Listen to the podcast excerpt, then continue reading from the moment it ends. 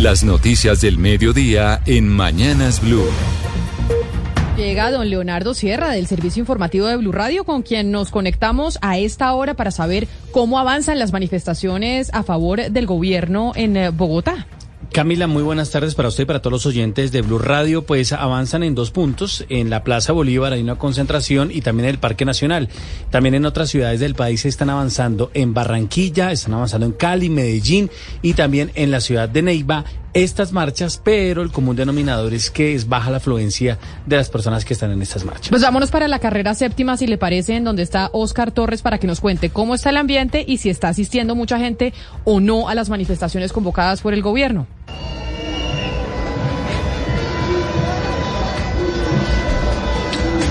Oscar. Justamente la escucho aquí desde la carrera séptima en el Centro Internacional, donde a esta hora avanza esta protesta o esta manifestación de las personas que están eh, mayoritariamente a favor del gobierno del presidente Gustavo Petro. Ellos vienen caminando desde el Parque Nacional aproximadamente desde las 10 y 30 de la mañana y ya son al menos 100, eh, mil personas quienes están participando de esta manifestación tratando de llegar al centro de Bogotá, Camila. Lo que nos han dicho aquí es que la mayoría de las personas que están hoy participando hacen parte del magisterio de Cundinamarca, muchos de FECODE, que son los docentes a nivel nacional y están, digamos que, apoyando las reformas de la salud, la reforma laboral y también la reforma pensional que presenta el, gobierno, el presidente Gustavo Petro. Justamente vamos a hablar aquí con una de las personas que participa en esta manifestación muy pacífica hasta, a esta hora. ¿Usted por qué participa el día de hoy? porque hay que apoyar a nuestro presidente. Nosotros elegimos y estamos buscando las reformas que él está proponiendo para el, para el gobierno, para que haya una mayor igualdad en todo. La salud ha estado con muchos problemas y, pensamos que lo que está haciendo él es lo que pedíamos nosotros desde hacía mucho tiempo. Y hay que apoyarlo, hay que apoyar lo que él nos está proponiendo. Y esto es una marcha de apoyo a lo que él está proponiendo. Sin, sin conocer todavía los textos eh, finales de las reformas, por ejemplo la pensional o la laboral, hasta ayer conocimos la de la salud, ¿ustedes aún así apoyan esos proyectos sin aún conocer bien los textos? Confiamos en él. Eh, parte de esas propuestas las hemos conocido en su propuesta de gobierno. Sabemos lo que él propuso en su, en su plan de gobierno y confiamos en que en que lo vaya a cumplir y lo pueda cumplir. Y esto es una manera como decirle, señor presidente, estamos con usted y apoyamos las reformas que usted está proponiendo y que nos propuso dentro de su plan de gobierno. Estamos con usted, esa es eh, la arenga que en este momento también cientos de docentes en este momento están haciendo aquí, Camila, en el Centro Internacional, por donde está avanzando a esta hora esta manifestación, que como le decía, comenzó muy, muy pequeña en el Parque Nacional hace más o menos una hora dos horas y media más o menos, pero ya en este momento está cogiendo forma y son más de mil personas que siguen caminando para llegar al centro de Bogotá. Vamos a unas cuadras más al sur, en la Plaza Bolívar y los alrededores, porque no ha llegado gran cantidad de gente a las concentraciones convocadas por el gobierno. Allí está Felipe García. ¿Cuál es el panorama? Pues sí, señor, no ha llegado mucha gente acá, apenas Leonardo, un grupo de 30 personas con camisetas rojas y pancartas alusivas precisamente a la reforma a la salud. Lo que dicen es que sí apoyan la reforma a la salud presentada ayer, recuerde usted, por el presidente Gustavo Petro y la ministra de Salud, Carolina Corcho. Con decirle, Leonardo, que son más los maestros de Azoinca, que recuerde usted, ya se completan siete días aquí manifestándose frente al Congreso. Son más de 100 los maestros de Azoinca que están aquí instalados, más que las personas que están acá concentrándose desde hace ya casi dos horas aquí o más de dos horas aquí en la Plaza de Bolívar. Lo que dicen es que están a la espera precisamente de las personas que vienen allí con nuestro compañero Oscar Torres, las mil personas que vienen también de cientos y cientos de maestros que son los que están concentrándose allí. En la Avenida Jiménez con carrera séptima también quedaron de encontrarse hace dos horas los, eh, sindicatos de trabajadores como la CGT, la CTC, los, los sindicatos de trabajadores. Sin embargo, hasta el momento tampoco ha llegado nadie de los sindicatos de trabajadores aquí a este punto del centro de la capital del país, Leonardo. Gracias, Felipe. Pero hablemos precisamente de las manifestaciones, Santiago Rincón, porque el ministro del Interior, Alfonso Prada, hizo un llamado a que las manifestaciones de hoy y de mañana, porque recordemos que la de mañana es en contra del gobierno, se realicen de forma pacífica. Sí, señora Camila, muy buenas tardes. Mire, la saludo en este momento de la Plaza de Armas de Palacio de Nariño. Le quiero contar primero que ya se está alistando el balcón. Este balcón en el segundo piso ya tiene colgada una bandera de Colombia. Desde allí hablará el presidente Gustavo Petro pasadas las 4 de la tarde a todo el público que se espera que llegue aquí a la Plaza de Armas y también a la Plaza Núñez, que usted sabe es esa plaza que queda precisamente entre el Congreso y la Casa de Nariño. Y a la entrada de un gabinete de paz que encabeza el presidente Gustavo Petro, pues su portavoz Alfonso Prada pidió que las manifestaciones manifestaciones de hoy se hagan en absoluta calma y en absoluta paz. Escuchemos. No solamente para hoy, sino para las movilizaciones que se han anunciado para mañana. Lo que esperamos es que toda sea una movilización en paz, con mucha tranquilidad y que demostremos de que estamos hechos los colombianos y las colombianas. Con toda la tranquilidad, eh, que se socialicen los proyectos, que se socialice la crítica a los mismos. Creo que va a haber un ejercicio democrático maravilloso en Colombia. Reiteró Camila que mañana la oposición que marchará en contra de las propuestas y de algunos proyectos del presidente Gustavo Petro tendrá todas las garantías para salir a movilizarse y dice él que es un buen síntoma para la democracia que puedan salir tanto a favor o en contra a expresarse sobre estas reformas que ha propuesto el gobierno de Gustavo Petro, Camila. Camila, y como le decía Santiago, en esos momentos, pues allí ya están preparando el balcón donde va a hablar el presidente Gustavo Petro. Hay una bandera de Colombia y ahí hay eh, cuatro columnas al lado del balcón y también tienen la bandera. Leonardo, ¿y saldrá solo el presidente al balcón o lo acompañará alguien eh, en el discurso? Porque Pues- estos son todos símbolos y mensajes que manda el mandatario.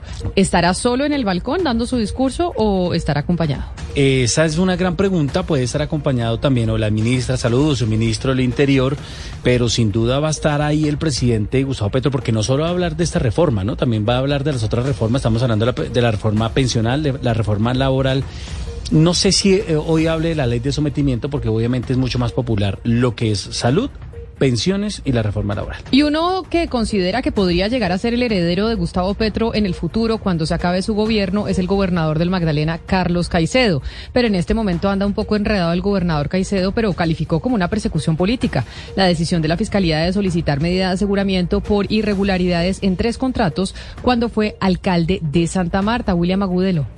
A través de un comunicado publicado en sus redes sociales, el gobernador del Magdalena, Carlos Caicedo, aseguró que todo se trata de una persecución por parte de la Fiscalía. Abro comilla, no existe sobrecostos en las obras que alude la Fiscalía, porque las obras fueron terminadas y están funcionando, asegura el gobernador en su comunicado. A pesar de estas afirmaciones de que las obras están funcionando, el veedor ciudadano y Delfonso Orozco asegura lo contrario. Estamos hablando de 13 mil millones de pesos. O sea, cuando se proyectó, se proyectó 6 mil millones de pesos para las dos. CDI de Bonda y la ludoteca en Ciudad Equidad. Y hoy ya pasó el más del 100% de lo contratado. En medio de este pulso será el Tribunal Superior de Bogotá quien determine quién tiene la razón y si al final existió dicho sobrecosto en los contratos suscritos por el hoy gobernador Carlos Caicedo. Concejales de Medellín y directivos del programa Medellín, eh, Medellín, ¿cómo vamos? Exige la renuncia a la secretaria de Educación de Medellín, Alexandra Gudelo, a quien la Fiscalía le solicitó medida de aseguramiento en su domicilio ante las pruebas obtenidas. Sector David Santamaría.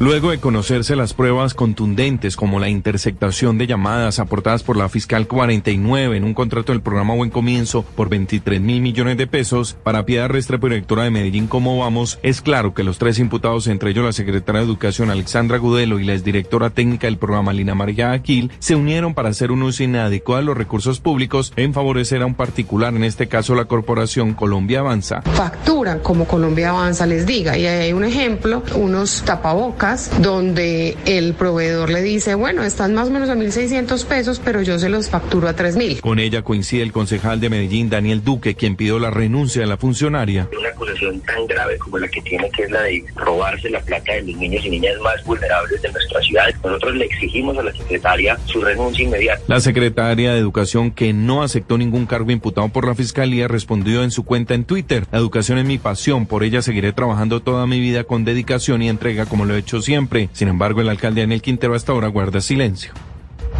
Pero el tema de las secretarías de educación no está solo en Medellín, en donde está a puertas de irse presa la secretaria de la, del gabinete de Daniel Quintero, también en eh, Cali, pues porque la Contraloría General de la Nación abrió un proceso de responsabilidad fiscal por más de 3 mil millones eh, de pesos por tres obras en colegios públicos de la capital del Valle del Cauca que quedaron inconclusas, Hugo Mario.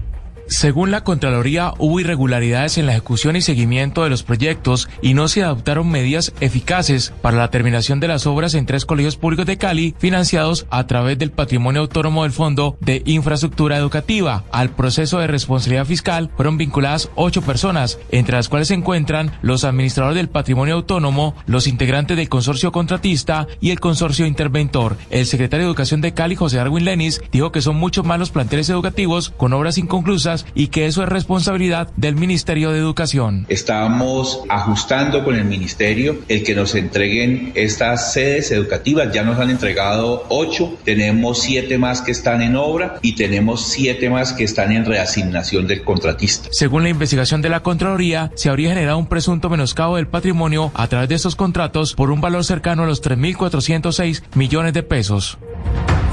Y a casi tres años del paso del huracán Iota todavía hay pilas de escombros en la isla de Providencia que nadie recoge. Por eso la Procuraduría hizo un llamado urgente al gobierno para que se evacúen los residuos de las casas que se perdieron. Vanessa Riaga. Lo que el viento del huracán Iota dejó de las casas de la isla de Providencia aún sigue apilado en tres montañas de escombros que están a la vista de todos, como una herida que no cierra porque el gobierno se centró en reconstruir y no en evacuar todo este material que no puede ser lanzado al mar ni tampoco enterrado allí. Por esto la Procuraduría emitió este martes 14 14 de febrero un llamado urgente para que se adelante la disposición final de estos residuos que generan un factor de riesgo ambiental y financiero. Al respecto, líderes de la isla como Anthony Asaf aseguran que esto solo podría ser evacuado a través de barcos. Y yo creo que si buscamos un lugar donde depositar, donde poner o colocar estos escombros, la forma de transportarlo existe. El problema es tener el lugar donde se va a poner. Indica este líder que se requiere de la colaboración de los alcaldes de la región Caribe, especialmente desde la ciudad de Cartagena, la cual es la que se encuentra más próxima a esta isla de Providencia, ubicada a 500 millas náuticas.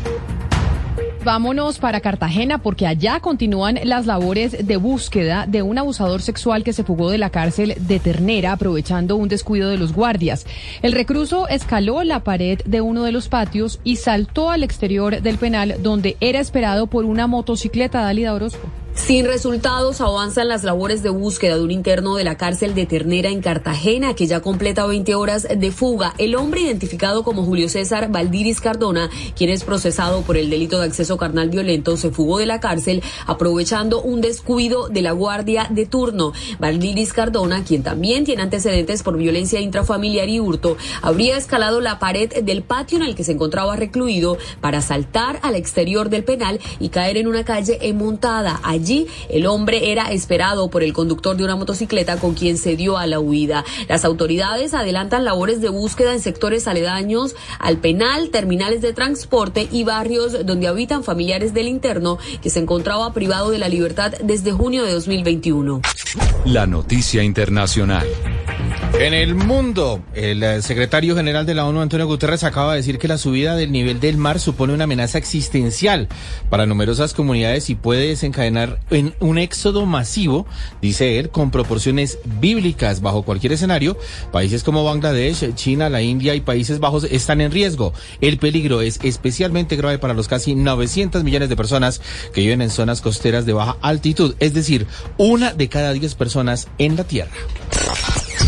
La noticia deportiva. La noticia deportiva llega desde Alemania, pues el volante y capitán de la selección Colombia Sub-20, Gustavo Puerta, aterrizó en Leverkusen, donde será presentado como nuevo jugador del Bayern de esta ciudad. Después será cedido al Nuremberg de la segunda división del fútbol de Alemania hasta junio de este año. El mediocampista de 19 años llega tras una, ser una de las figuras de la tricolor en el sudamericano que finalizó el domingo. Registró ocho partidos, dos goles y dos asistencias. Además fue el jugador con más pases completados del certamen con 415. Será su primera experiencia en el el exterior. Llega desde el Bogotá Fútbol Club de la B colombiana, donde jugó 35 partidos en un año y medio. Las principales tendencias en redes sociales. Con más de 49 mil trinos, la palabra Medellín se posiciona número uno en tendencias tras el anuncio de la banda mexicana RBD de venir a Colombia y presentarse en la capital de Antioquia. Los antioqueños, por su parte, se pusieron cita este lunes en Provenza para recibir entre coros el tan esperado anuncio de que la gira Soy Rebelde Tour estaría en Colombia. Sin embargo, en redes sociales miles de internautas critican los elevados precios de la boletería del concierto que sería el próximo 11 de noviembre en el Atanasio Girardot. Airport.